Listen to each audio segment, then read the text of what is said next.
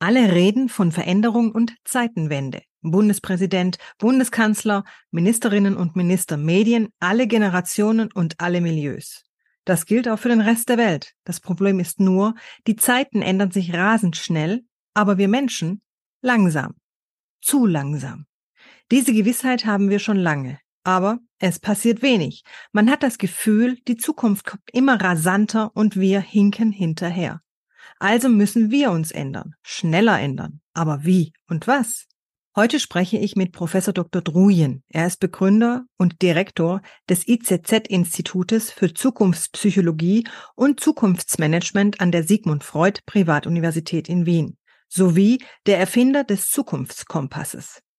Ebenso ist er Präsident der Optadata Zukunftsstiftungen Essen. Im Mittelpunkt seiner generellen Forschung stehen die mentalen Möglichkeiten, wie Menschen und Organisationen vorausschauend mit beschleunigter Zukunft, künstlicher Intelligenz und geistiger Überforderung umgehen lernen.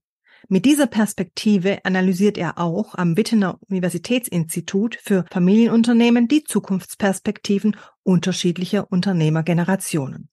Schön, dass Sie sich heute dazugeschaltet haben. Mein Name ist Claudia Lutschewitz. Servant Politics, der Podcast für politische Reflexionsimpulse. Guten Morgen, Herr Professor Drujen. Ich habe mich sehr auf das Gespräch mit Ihnen gefreut und bin jetzt auch sehr gespannt auf Ihre Gedankenfunken zum Thema Zukunftspsychologie und Zukunftskompass. Wenn Sie keine erste Frage an mich hätten, dann würde ich jetzt gleich starten und in Medias Res gehen. Ich danke für diese sehr freundliche Vorstellung. Herr Professor Drujen, wenn Sie über Politik nachdenken, was geht so durch Ihren Körper und durch den Geist, wenn Sie an die Aufgabe von Politik denken? Da, da fühle ich mich energetisch total aufgeladen. Sensationell, ja, dass man äh, die Zukunft von Millionen Menschen äh, mitgestalten und gestalten darf das finde ich, ist wahrscheinlich einer der inspirierendsten und auch vertrauensbeladenen äh, Berufe, die man überhaupt ausüben kann. Auf der anderen Seite, wie alles, hat es auch zwei Seiten. Es birgt unglaubliche Gefahren, weil es eine unfassbare Verantwortung hat. Und was mich gerade durchdringt, ist offensichtlich schwerwiegende und fragile Zeiten für Politik. Mhm. Wenn wir jetzt mal auf das Tableau der Welt schauen, ja, da brennt's ja an allen Ecken und Enden. Und da fragt man sich, warum das so ist und welche Rolle die Politik in der Zukunft spielen kann. Die Fortführung der Politik mit den alten Mitteln scheint mir auf keinen Fall zu gelingen. Mhm. Sie haben ja auch das Buch geschrieben, aus der Zukunft lernen. Das ist ein Leitfaden für konkrete Veränderungen. Wie könnte denn die Politik und vor allem, was könnte die Politik aus diesem Buch für sich mitnehmen? Eine Menge, natürlich, sagt jeder Autor. Ich versuche es aber zu belegen. Äh, aus der Zukunft lernen kommt einem im ersten Moment ja vielleicht überraschend vor, auch je älter man ist, weil wir alle kennen eigentlich die Erfahrung, dass man aus der Vergangenheit lernt. Ja. Das gesamte Wissen, unsere Bildung äh, sind ja im Grunde herausragend erarbeitete Konserven. Ja. Jetzt stellen wir aber gerade fest, in den letzten 10, 15, 20 Jahren beschleunigt sich das, was sich um uns herum verändert, immer mehr. Der Begriff dazu ist sogar exponentiell. Also so schnell, dass wir es kaum noch verarbeiten können. Ja. Das heißt, wenn unser Bewusstseinsglas sagen wir mal, unser Bewusstsein ist ein Literglas. Ja, wenn das früher über Tage oder Wochen langsam voll wurde und wir es verarbeiten konnten, ja, ist das morgens um 10 Uhr jetzt schon voll und läuft über. Mhm. Ja, weil unser Gehirn ist ja nicht größer geworden. Unsere Aufnahmekapazitäten sind nicht größer geworden. Also unfassbar, was da auf uns einfließt. Das ist aber nicht nur auf uns Menschen, sondern natürlich auch auf die, die repräsentative Entscheidungen treffen oder eben auch diktatorische. Ja, das spielt ja in dem Sinne äh, keine äh, Rolle. Also glaube ich, dass wir gerade etwas zur Kenntnis nehmen müssen, was uns wahnsinnig schwer fällt. Nämlich die Art und Weise, wie wir unser Leben gestalten, verändert sich fundamental. Ich persönlich sage, es ist die größte Veränderung der Menschheitsgeschichte. Warum? Weil durch die künstliche Intelligenz durch Big Data bestimmte Dinge jetzt möglich werden, die vorher einfach überhaupt nicht denkbar waren. Das Auslesen von Daten. Ja. Nehmen wir ein Beispiel. Man kann heute mit künstlicher Intelligenz bestimmte Entscheidungen, was zum Beispiel eine Energieversorgung der Gesellschaft angeht, ja, kann man ja relativ genau berechnen. Wir wissen ja, wer wo lebt, welche Haushalte, welche Häuser, welche Straßen, welche Beleuchtungen, ja. All das können wir ja. Und wenn wir 500 Wissenschaftler nehmen oder 5000, das gemeinsam zu berechnen, ist ja eine unglaubliche Herausforderung. Das aber jetzt mit künstlicher Intelligenz zu berechnen, ist möglich. Das heißt, wir haben valide Ergebnisse, die wir zur Grundlage von Entscheidungen machen können. Ja. Auch wenn wir die Entscheidungen von künstlicher Intelligenz natürlich immer noch anzweifeln. Ja, aber da können wir ja relativ sicher sein, äh, dass genau wie beim Smartphone, das funktioniert ja so belastbar, dass wir es jeden Tag mit großem Vertrauen immer wieder nutzen und uns auch über die Gefahren bewusst sind. Worauf ich hinaus will, wenn man Entscheidungen trifft, die man sorgsam vorbereitet hat, wenn man die Ausläufer dieser Entscheidungen, das heißt die Folgewirkungen, überschauen kann, wie wir es durchaus Jahrzehnte konnten, dann ist Politik, Unternehmensführung, Lebensgestaltung natürlich überschaubar. Und man kann auch sagen, richtig und falsch ist auch relativ klar. Alles Dinge, die wir heute gar nicht mehr wissen. Was ist richtig und was ist falsch? Wir haben 80, über 80 Millionen äh, Menschen. Äh, was ist die richtige Energieversorgung? Ja, da haben wir wahrscheinlich tausende von verschiedenen Einschätzungen. Wie geht man mit der Pandemie um? Haben wir gesehen. Tausende von verschiedenen Einschätzungen. Aber nicht nur, sage ich mal, überschaubare unterschiedliche Einschätzungen, sondern gravierend andere Einschätzungen. Gerade haben wir die Diskussion mit ChatGPT gesehen. Da sagen plötzlich selbst die Mitgestalter, das ist unter Umständen so schlimm wie eine Atombombe. Die Mitgestalter sagen es, ja. Und andere sagen, das ist der Segen der Menschheit. Endlich eine Bibliothek, die alles weiß, für jeden abrufbar über Smartphone. Sie sehen, worauf ich hinaus will. Wir wissen nicht mehr genau, was richtig und falsch ist, weil sich die Wahrnehmung, die wissenschaftlichen Interpretationen ständig verändern. Ja, und das hat es meiner Ansicht nach so in der Menschheitsgeschichte noch nicht, äh, noch nicht gegeben. Was für eine neue Herausforderung für Politik, weil die Politik eben nicht mehr mit Verlässlichkeiten arbeitet oder mit einer bestimmten Repräsentanz von Milieus, wie es ja entstanden ist nach dem Krieg, ja, unternehmerorientiert, arbeitnehmerorientiert, ideologieorientiert, ja. Das hängt alles miteinander zusammen. Ja, und insofern glaube ich, dass die Methoden, mit denen heute Politik betrieben sind, auch überholt sind. Wie so vieles andere. Ich spreche nicht gegen Politikerinnen und Politiker und deren Engagement, deren Bereitschaft. Das ist nach wie vor herausragend, ja.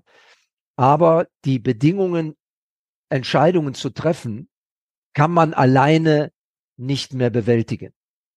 Das heißt, auch die Zugehörigkeit zu einer Partei oder einer ideologischen Richtung ist allenfalls ein Ausblick, ein partielles Bild von Wirklichkeit und nicht das Ganze. Ja. Und diese Dinge müssen wir in Rechnung nehmen. Das ist schwierig, weil diese maßgebliche Veränderung von Politik müsste ja von Politik selbst verantwortet und umgesetzt werden. Das heißt auch, dass man den eigenen Lebensbereich, den eigenen Arbeits- und Einkommensbereich sozusagen unter Umständen massiv verändern würde, wahrscheinlich auch Arbeitsplätze reduzieren müsste, weil ein Parlament mit 800 Leuten ist einfach lächerlich. Ja, so und Sie sehen, da sind wir schon im signifikantesten emotionalen Wahrnehmen angekommen. Das erscheint alles ziemlich paradox. Ja, wir wissen, das Wissen ist veraltet. Das neue Wissen haben wir schon gehört, kennen wir auch, aber wir setzen es viel zu spät um. Vielleicht das ist auch der entscheidende Punkt.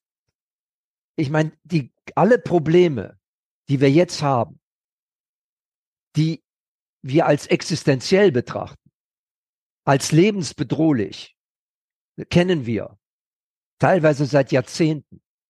Das heißt, das Wissen war vorhanden, aber die Umsetzung, Umsetzungsbereitschaft nicht. Beispiele. Demografischer Wandel. Wissen wir seit 40 Jahren. Weil die Demografie, wir wissen ja auch heute, wer in 50 Jahren lebt. Mit großer Präzision. Ja. Also wussten wir auch seit 40 Jahren, dass jetzt 18, 19 Millionen Babyboomerinnen und Babyboomer in Rente gehen.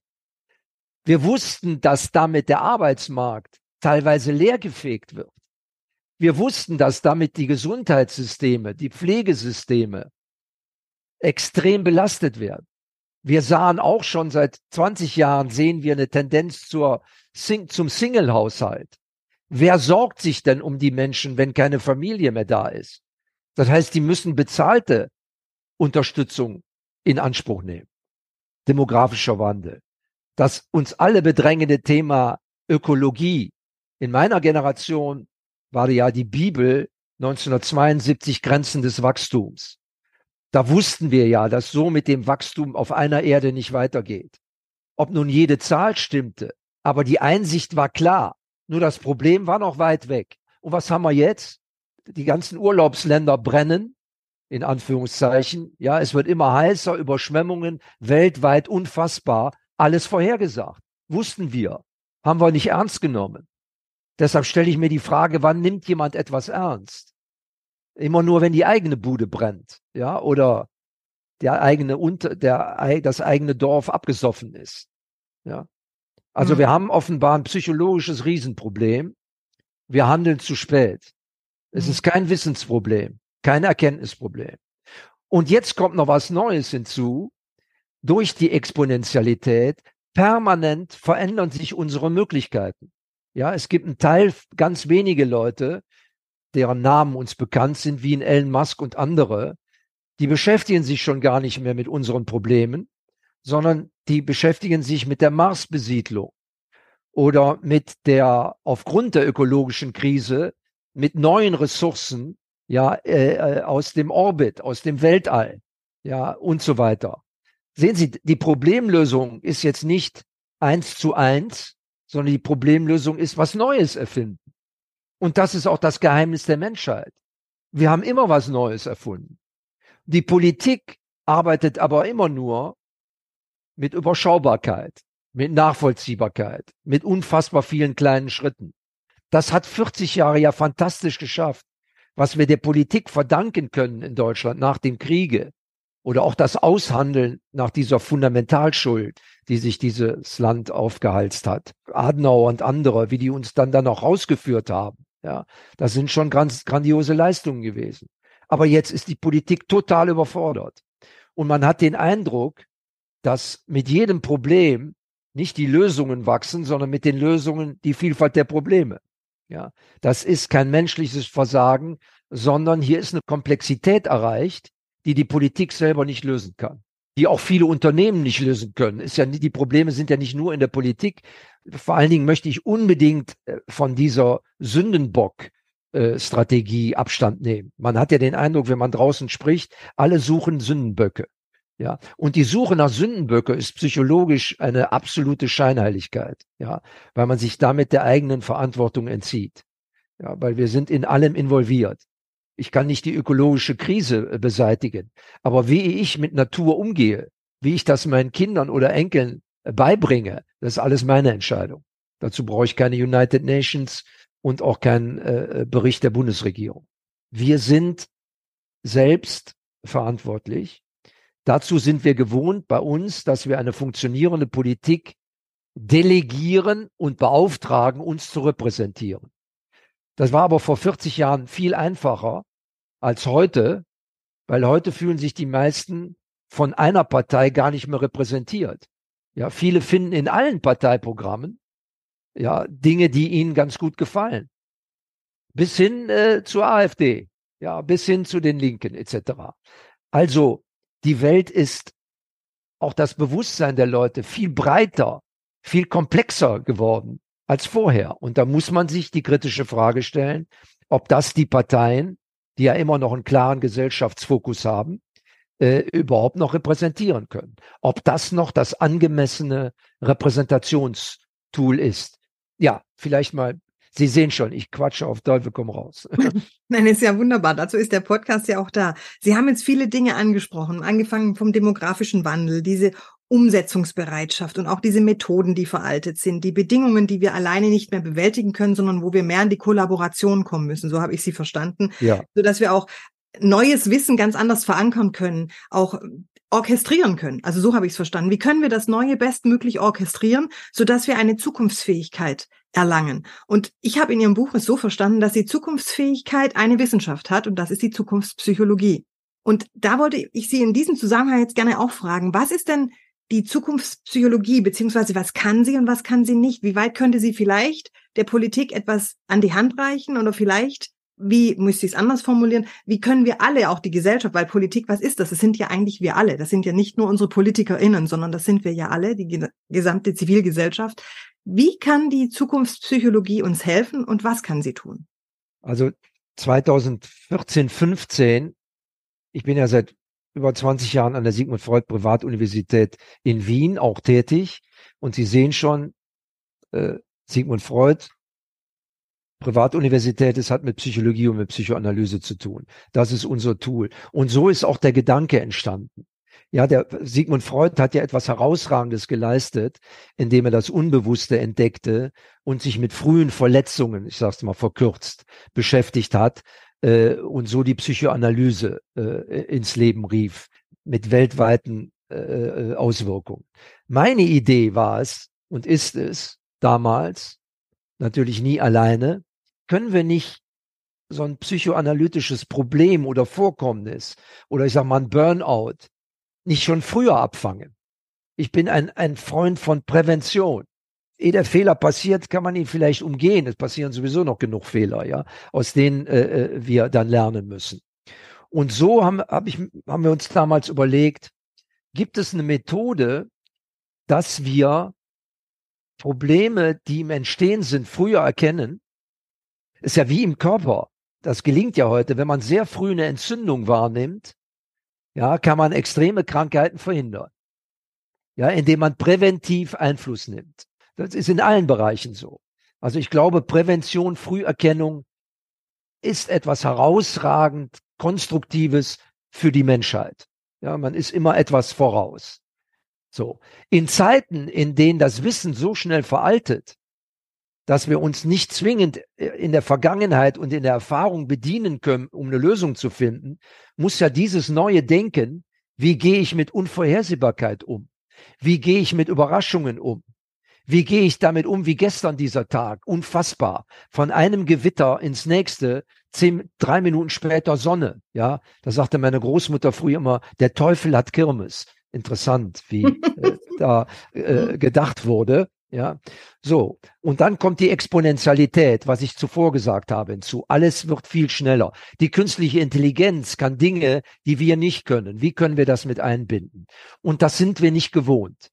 Und dann haben wir damals einen Zukunftskompass entwickelt, so habe ich den genannt, und haben mit Menschen Gespräche geführt. Und wenn wir beide das tun würden, würde ich ihnen Fragen stellen, die alle erst in zehn Jahren beginnen. Frühestens. Mhm. In zehn Jahren. Und Sie beschreiben verschiedene Ihrer Lebensbereiche aus der Perspektive von zehn Jahren. Nicht jetzt. Ich möchte nichts von der gegenwärtigen emotionalen Belastung wissen, wenn jemand seinen Job verloren hat oder wenn jemand gerade verheiratet ist, ja, oder gerade einen Preis bekommen hat oder jemand ist gestorben, dann ist das Stimmungsbarometer dadurch natürlich maximal beeinflusst. Was wir wollen ist, und das haben wir jetzt schon über 9000 Mal gemacht, wir wollen aus den Menschen die Zukunftsintuition, die Zukunftsprävention, das Intuitive, wie man sich in der Zukunft sieht, herausempfinden. Ja, also wenn ich ihn, Sie eben befrage in verschiedenen Aspekten, wie Ihre Zukunft in zehn Jahren aussieht, ja, und das nehmen wir mal Frage Alter, ja.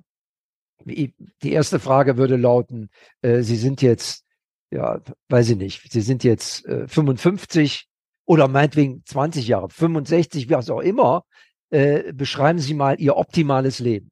Wie möchten Sie dann äh, äh, leben? Beschreiben Sie mal Ihren Alltag.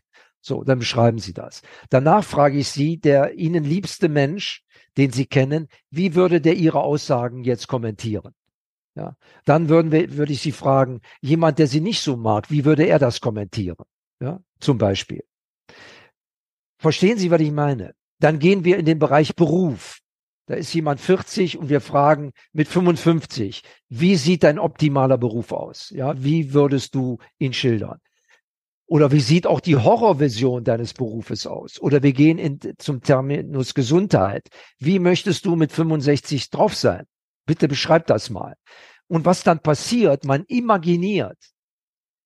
Das heißt, man führt aber nicht die jetzige Wirklichkeit mit seinen Stimmungen und emotionale, Emotionalitäten fort, sondern man halluziniert irgendwie aus der Fantasie.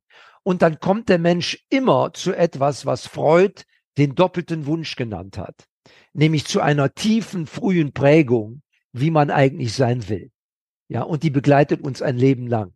Das ist auch der Grund, warum man manchmal bestimmte Fehler oder Partnersuche immer wiederholt, ja, permanent, ja, weil man einem frühen Bild entsprechen will. Lange Rede, kurzer Sinn. Mit dem Zukunftskompass gelingt es, in die eigene Intuition zu kommen, in die eigene Identität, fern von Scheinheiligkeit, von Inszenierung, von blenden wollen, ja, von depressiv sein, sondern man kommt sozusagen in sein eigenes Bewusstsein und entwirft alternative Egos, mhm. alternative Zukunftsbiografien von sich. Ob die nun kommen oder nicht, spielt überhaupt keine Rolle. Aber eins passiert, man trainiert sein Zukunfts-Ich. Man trainiert Dinge, die man noch nicht gedacht hat. Man schafft eine Basis, um sich mit Unvorhersehbarkeit auseinanderzusetzen. Mhm. Und das brauchen wir. Ich glaube, das größte Talent, was keine Schule vermittelt, noch nicht, ist eben diese Form von emotionaler Zukunftsfähigkeit. Sich blitzschnell mit veränderter Realität auseinanderzusetzen. Weil bisher ist unsere Fähigkeit, sozusagen mit der, mit unserem Wissen planvoll umzugehen. Und das muss ich noch zu Ende führen weil die Zuhörerinnen und Zuhörer werden sich fragen, ja, das äh, hört sich gut an oder ist irgendwie Quatsche, äh, kann man das überhaupt beweisen? Die erste große Studie, die wir gemacht haben, war 2018 über die Veränderungsfähigkeit der Deutschen. Und da haben wir mit dieser Zukunfts Zukunftskompass-Methode viele Menschen in unserer Gesellschaft befragt. Und da ist etwas herausgekommen, logischerweise, was wir dann sehr gut bei Corona überprüfen konnten, auch die Stimmigkeit.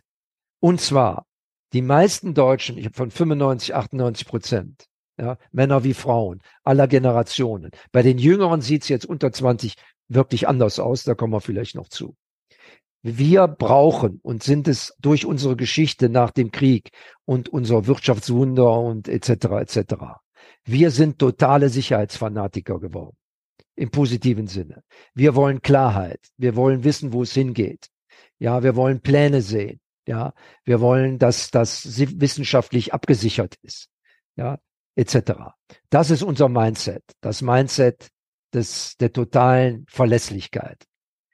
Seit 20 Jahren gibt's das nicht mehr. Durch exponentielle Wissenschaften, durch künstliche Intelligenz, ja, wird die Welt immer unvorhersehbarer. Durch unsere Ignoranz der frühen Anzeichen, des demografischen Wandels, von Pandemien, von Konflikten in der Welt. Ja, auch Putin wussten wir seit 2004, dass er einen Krieg angedroht hat, wenn die NATO äh, ihm auf die Pelle rückt. Ja, wir haben ganz frühe Anzeichen für fast alles. Wir haben auch ganz frühe Anzeichen in uns selbst, in unserem Leben. Ja, dass eine Beziehung scheitern könnte, dass ich krank werde, dass mein Augenlicht sich verändert, ja, dass ich unter Umständen nicht mehr richtig fahrtüchtig bin. Ja, alles frühe Anzeichen, die ignorieren wir alle weg und verdrängen die. Gar nicht bös gemeint. Aber man möchte nicht so wirklich Veränderung. Ja, wenn es einem gut geht, möchte man sowieso behalten, wie es ist, ja. Und wenn es einem schlecht geht, fällt es einem noch schwieriger, sich zu verändern. Weil verändern heißt Aufwand, Anstrengung.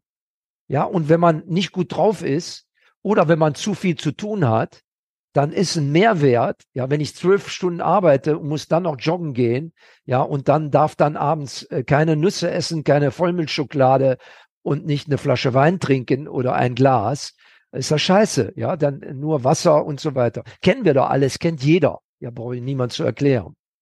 Und insofern stehen wir jetzt meiner Ansicht nach vor der größten Veränderung, auch jeder Einzelne und jede Gesellschaft. Und das müssen wir lernen. Ja, mhm. und dazu haben wir die Zukunftspsychologie geschaffen. Das vielleicht ein erster, erster Hinweis. Die kann man nämlich trainieren. Mhm. Und man muss sie trainieren. Wer jetzt von der Politik erwartet, das alles zu lösen, der stellt hier Anforderungen, die geradezu lächerlich sind. Das mhm. kann niemand lösen. Deshalb bekommt die Politik auch eine neue Bedeutung und mhm. muss sicherlich auch ihre Bürgerinnen und Bürger ganz anders einbinden als früher. Ja, weil ich glaube nicht, dass vier, fünf verschiedene politische Perspektiven die Gesellschaft noch repräsentieren. Und ich glaube auch nicht, dass die politische Organisationsform über Parteien, die Jahrzehnte fantastisch funktioniert hat, uns die richtige politische Klientel äh, rekrutiert. Ja, nur weil ich innerhalb einer Partei erfolgreich bin, heißt das nicht, dass ich äh, eine unglaubliche Kompetenz für ein Amt im Zug auf Gesundheit, Sicherheitsbelange, militärische Belange oder gerade Ökologie habe. Ja, bin ich äh, ein Ökologiespezialist, weil ich nur, weil den Grünen bin? Ja, oder gibt's das auch in, in, in gibt's ja auch viele andere, ja? Oder bin ich ein äh, Sicherheitsspezialist, weil ich bei christlich-Demokraten bin? Oder bin ich ein äh, die Zukunft des Arbeitsmarktes Spezialist, weil ich zur SPD gehöre? Das sind für mich mittlerweile doch alles eher äh, unzureichende Definitionen, die einfach nicht mehr gelten, unabhängig von der Bereitschaft dieser doch tätigen Menschen, sich wirklich einzusetzen. Ich habe doch noch mal eine Frage zu dieser Veränderungsforschung, die Sie gemacht haben, zu dieser Veränderungsfähigkeit. Sie haben einmal gesagt, da haben Sie die Deutschen erforscht. Meine Frage wäre, warum gerade nur Deutsche? Und das nächste war, Sie haben gesagt, dass bei jungen Menschen sich da ein bisschen anders verhält. Da würde ich ganz gerne auch noch mal einsteigen. Was ist da anders bei jungen Menschen? Sehr gut. Also, äh, da wir in Deutschland sind und wir auch in, in, im Grunde ja ein deutsches Institut und äh, ich jetzt auch seit anderthalb Jahren Präsident einer Stiftung im Gesundheitswesen bin, äh, bin, ob da Data Zukunftsstiftung, auch hier interessiert uns der deutsche, die deutsche Wirklichkeit am meisten. Insofern war der Fokus klar. Aber Sie haben recht, wir haben auch internationale Studien gemacht. Und zwar eine Studie über die Zukunftsfähigkeit international. Und da haben wir in neun Ländern 14 bis 24-Jährige befragt. Wie seht ihr die Zukunft? Und da haben wir gesehen, dass die Jungen ganz anders ticken. Ja.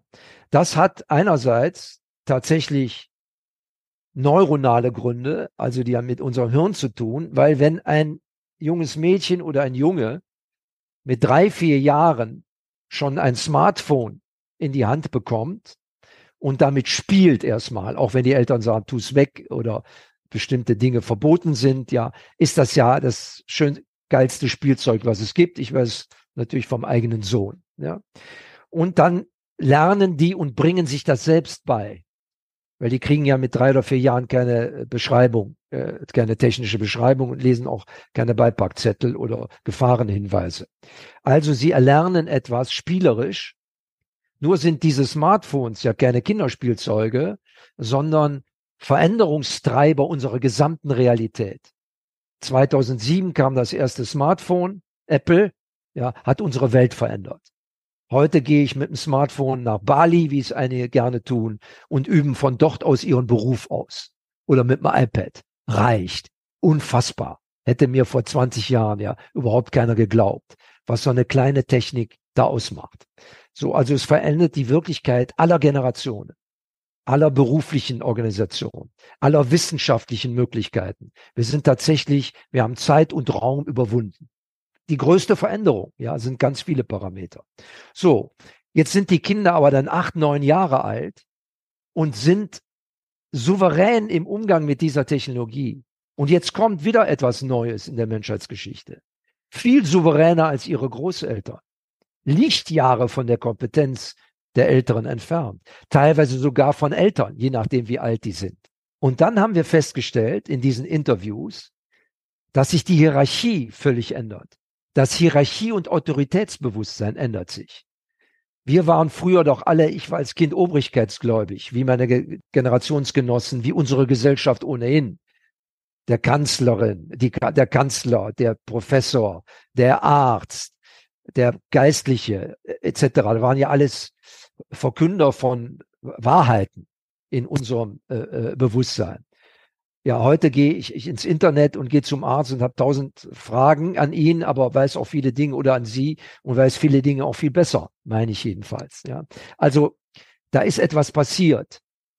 Und in der Studie gab es viele Ergebnisse, aber eins, die unter 25, 30-Jährigen haben, die ganz Jungen haben völlig anderes Verhältnis zur Hierarchie.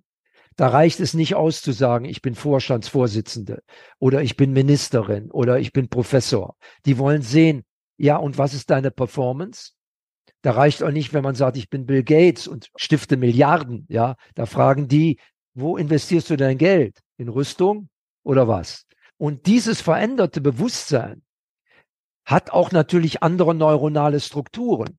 Wenn ich jeden Tag drei, vier Stunden mit so einem Spielzeug, mit so einer ernstzunehmenden Alltagstechnologie arbeite, dann hat das direkte Auswirkungen auf die Architektur meines Gehirns.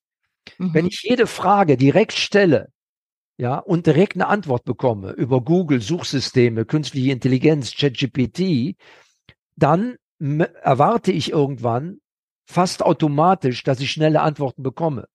Wenn ich dann im Schulunterricht sitze ja, und werde zu Tode gelangweilt, ja, mit alten Zahlen, alten Muster, die eigentlich alle im Internet stehen, ja, dann findet da ein Prozess der kognitiven Dissonanz statt. Die passen gar nicht mehr zusammen, die Jungen und die Älteren, ja. Das heißt, unsere Bildung ist der Zeit läuft total hinterher. Ehe dieses neue Wissen jetzt in Bildungsinhalte äh, gegossen wird, über fachliche Prüfungen, über Ausschüsse, über Ministerien, ehe das Gesetz wird oder äh, äh, Curricula, ja, dauert Jahre. Und wenn es dann fertig ist, ist es schon uralt. Wir haben ein Problem. Das ist aber kein Problem, sozusagen, was zur äh, zu, zu Suizidalen führen sollte oder zur Depression, sondern wir entwickeln uns weiter. Gigantisch schnell, fantastisch. Da sind neue Lösungen, neue Möglichkeiten, äh, die da darin stehen. Aber wir neigen auch mit unserem deutschen Mindset eher zu Bedenkenträgerei, eher zum Zweifel und eher zur Depression. Das sind alles Phasen, die wir überwinden müssen. Tatsache ist aber, dass die unter 20-Jährigen eine andere Wertevorstellung entwickeln.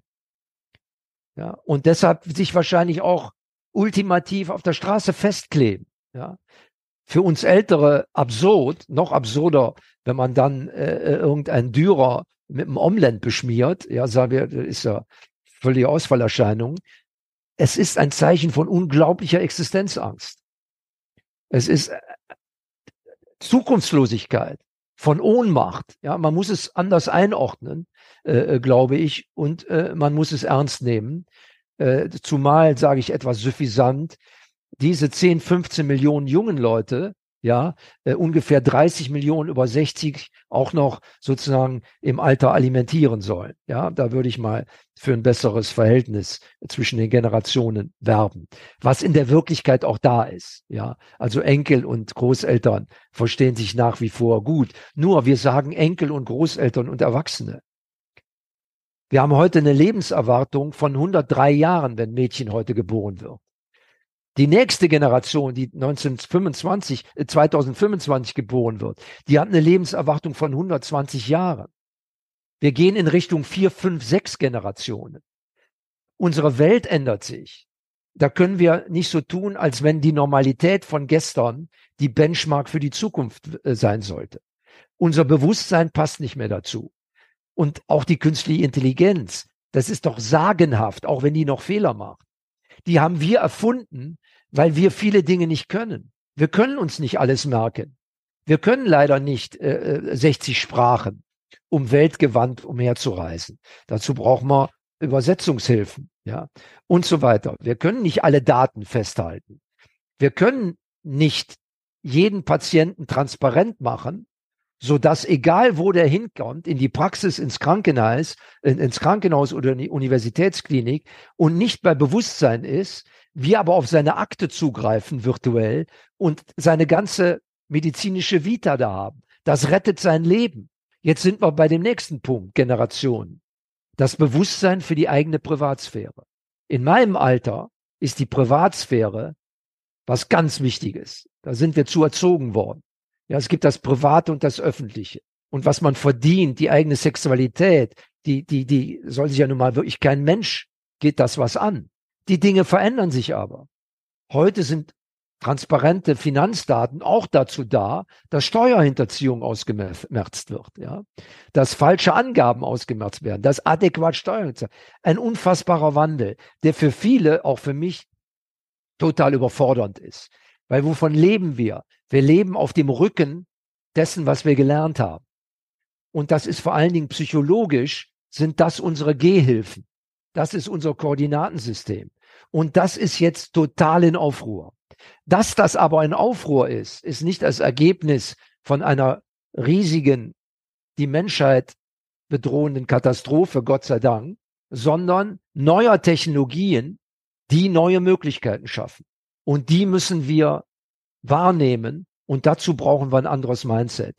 Und dazu dient hoffentlich die Zukunftspsychologie, die wir erfunden haben und die sich vielleicht irgendwann dann auch weiter multipliziert. Noch ist man ja gerade in Deutschland den Neuen gegenüber absolut kritisch. Wir müssen jetzt eigentlich 70 äh, wissenschaftliche Expertisen äh, von anderen arbeiten, damit man uns ernst nimmt. Das ist so, das ist vielleicht auch legitim, aber die Dinge gehen heute äh, viel, viel schneller. Das ist so ein bisschen der Sinn äh, äh dahinter. Und ich glaube, dass gerade wir, Babyboomerinnen und Babyboomer, wir sind 19 Millionen Leute, wir, die ja, die meisten von uns, ein friedliches, aufstrebendes Leben führen könnten, mit doch grandiosen Möglichkeiten, wenn man sieht, was heute teilweise äh, Realität ist. Wir haben sicherlich eine Verpflichtung der Zukunft gegenüber und das heißt den jungen Generationen. Sie haben jetzt von Gehhilfen gesprochen und auch von Zukunftskompass und ich habe es jetzt auch so verstanden, da gehört ja auch eine Navigation dazu. Das heißt, es ist dann auch die Zukunftsnavigation und Sie haben es jetzt mehrmals erwähnt, die Zukunftspsychologie. Was sind denn dann so Ihre Wünsche für die Politik der Zukunft? Ich habe sie schon über viele Jahre äh, geäußert, äh, aber in meiner kleinen Nische, aber in einigen Büchern eben auch hinterlegt. Auch in einem Buch, was 20 Jahre alt ist, Krieg der Scheinheiligkeit.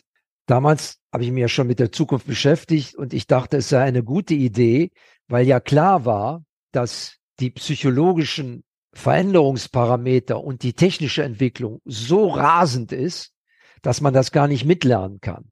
Also muss sich die Politik irgendwie verändern. Und deshalb glaubte ich, dass auch die Klientel derjenigen Politik betreibt, die Politik betreibt, kompetenzorientierter sein müsste. Also, wenn jemand Gesundheitsministerin oder Gesundheitsminister, dass die selber Ärztin ist, Medizin studiert hat, aber auch Krankenkassen kennt, praktisch als Arzt gearbeitet hat, ja, und so weiter, die aber auch äh, dann natürlich die Gesundheitsfinanzierungssysteme kennt und so weiter. Also jemand, der es pragmatisch beherrscht und nicht nur theoretisch. Das gleiche gilt dann fürs Verteidigungsministerium, für jeden Bereich, auch für die Ökologie, ja.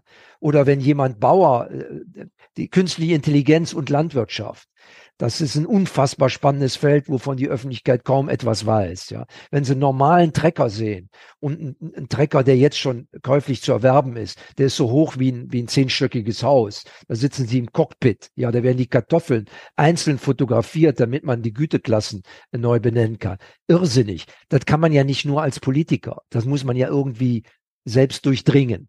Deshalb habe ich damals den pragmatischen Vorschlag gemacht.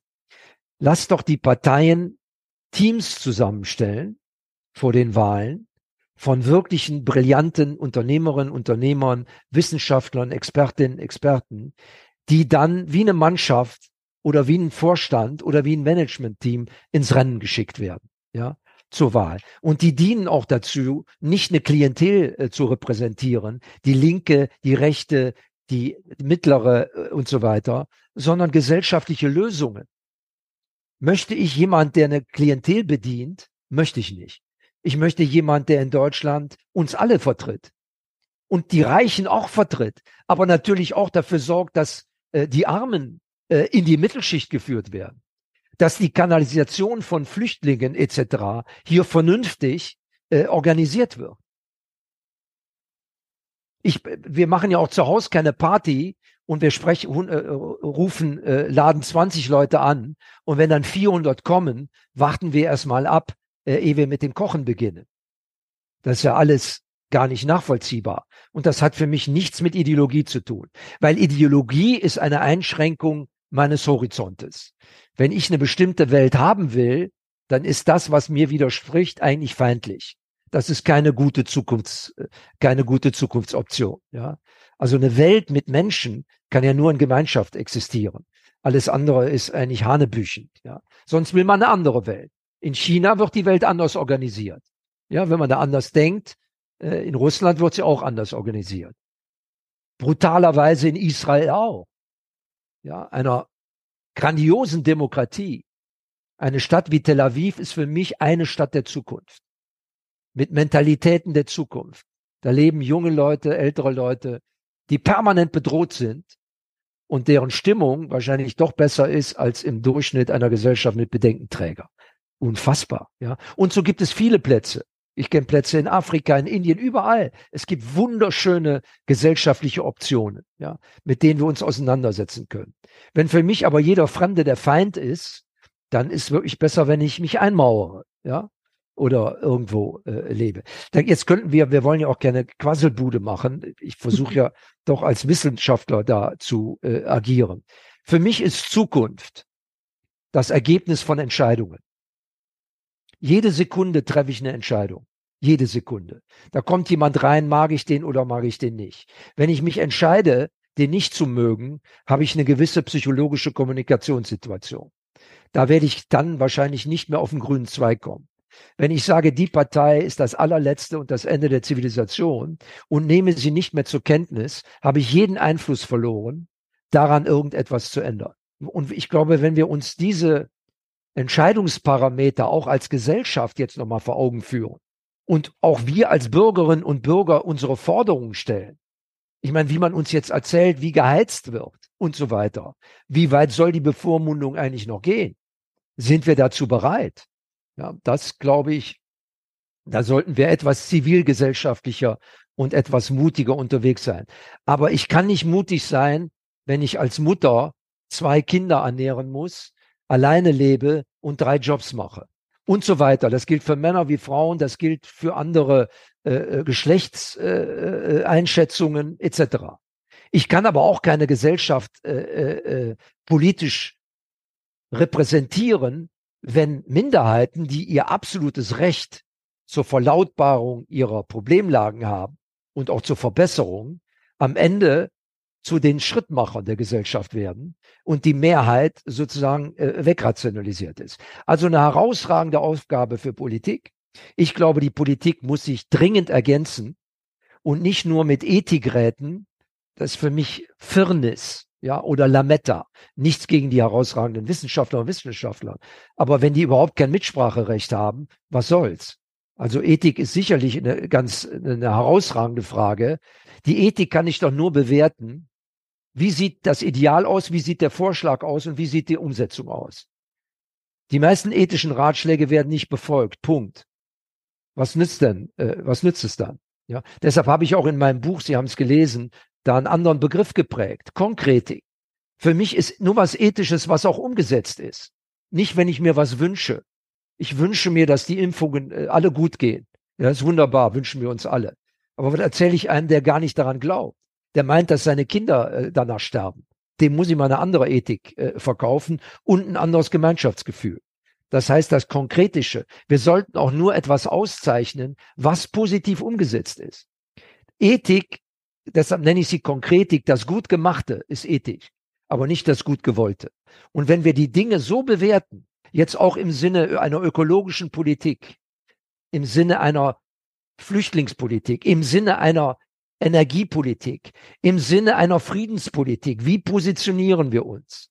Und da gibt es natürlich Fragen, die extrem gefährlich sind für Politiker. Ja, wie stellen wir uns zur Ukraine? Wie stellen wir uns zu Russland? Wie stellen wir uns zu China? Ja, und wenn ein Großunternehmen oder ein Konzern, ja, der kann nicht mal sagen, aus ethischen Gründen wende ich mich mal eben von China ab, verzichte auch auf die 50 äh, äh, Milliarden, die mir da jedes Jahr fehlen. Das ist alles Kinderkram. Ja, wer kann so argumentieren? Und gucken Sie sich die Talkshows an, auch die Beiträge. Erstmal trifft man ja immer nur dieselben in den Talkshows. Das ist ja eine innere Community. Wenn ich zehn Jahre in eine Talkshow gehe und immer das Gleiche erzähle und keine Lösung habe, finde ich nicht, dass ich eine bestimmte Kompetenzorientierung habe. Jetzt will ich aber mit meinem frechen Mund mich auch zurückhalten. Aber das sind Dinge, die wir aus unseren über 9000, jetzt fast 10.000 Interviews auch herausbekommen. Die, wir, wir messen aber Emotionalität, die schwer messbar ist. Ja, das ist einfach so. Trotzdem ist unsere Forschung sehr sinnvoll. Ja, wir suchen nach Intuition, nach Bauchgefühl äh, und so weiter. Und das ist auch wissenschaftlich schon belegt, das brauchen wir nicht. Das hat herausragende Wissenschaftler wie Professor Gigerenzer, ein, ein großes deutsches Licht am internationalen Firmament, oder auch der Nobelpreisträger Kahnemann, einer der größten Psychologen. Mit dem sind wir sozusagen in der Erkenntnisgewinnung ganz eng. Deshalb versucht die Zukunftspsychologie ein Mindset-Training, die Veränderung, die Fähigkeit der Veränderung des eigenen Bewusstseins in eigener Hand zu legen. Ich kann nicht immer nur warten, ob ich äh, äh, äh, sozusagen äh, in eine brillante Universität oder Schule kann. Vielleicht haben meine Eltern gar keine gar keine Chance. Also muss ich doch mit der heutigen Technologie mich selbst in die Lage versetzen, für mich was Gutes zu tun. Und ich kann ohne Geld, ich brauche ich brauche leider eine VR-Brille, ja. Vielleicht muss der Staat den die Menschen zur Verfügung stellen. Da kann ich aber selbst in Harvard an Vorlesungen teilnehmen. Also Selbstbildung ist auch eine zukunftspsychologische Maßnahme. Jetzt haben wir den ganz großen Koffer aufgemacht. Ich hoffe, äh, dass man mir das verzeiht. Äh, Sie auch. Ich finde es wunderbar. Ich habe Ihnen sehr gerne zugehört. Und ich könnte Ihnen jetzt so ehrlich gesagt noch Stunden zuhören. Nur unser Podcast ist halt leider auch zeitlich sehr begrenzt. Ich danke Ihnen sehr, sehr herzlich für Ihre Impulse und vor allem auch für Ihre Zeit, die Sie sich genommen haben. Und ich würde mich freuen, wenn wir vielleicht sowas auch nochmal fortsetzen könnten mit Ihren Gedanken, weil Sie sehr impulsgebend sind, so nehme ich sie zumindest wahr. Sie waren sehr kreativ, es war kurzweilig Ihr Gespräch und ich danke Ihnen jetzt dafür, für Ihre Gedanken und sage dann einfach mal bis bald. Bis bald, Frau Lutschwitz, aber ohne Plattformen, die machen Sie ja im eigenen Engagement, wird es das nicht geben. Zeit nehmen sollte sich auch, sollten sich auch die Medien, weil Zeit nehmen für jemanden, ist nicht nur Respekt für die Person, sondern vor allen Dingen Respekt für die Bürgerinnen und Bürger. Und auf deren Würde trampeln wir im Moment rum.